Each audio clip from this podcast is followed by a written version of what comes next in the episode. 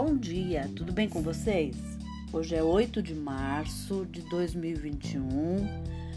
Para quem me ouve, para as mulheres, eu desejo um dia muito feliz e tudo de melhor. A receita de hoje é tirada do site da Cláudia e, e é uma couve-flor gratinada. Os ingredientes que você vai precisar são uma unidade de couve-flor média, uma colher de sopa de manteiga, uma colher de sopa de farinha de trigo, 500 ml de leite quente, 3 colheres de sopa de queijo parmesão ralado, uma caixa de creme de leite, 100 gramas de queijo mussarela ralada, sal a gosto e pimenta do reino a gosto. O modo de preparo: a couve-flor deve estar limpa e cortada em buquês.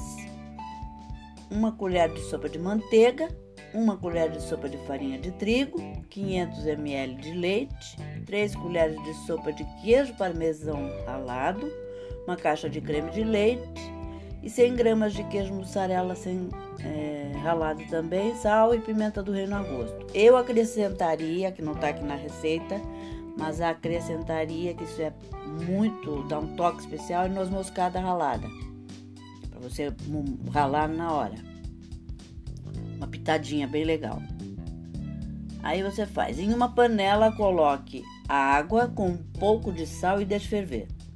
Junte a couve-flor e cozinhe por uns dois minutos. Escorra e deixe esfriar. Em uma panela, derreta a manteiga, junte a farinha de trigo e mexa bem até formar um creme.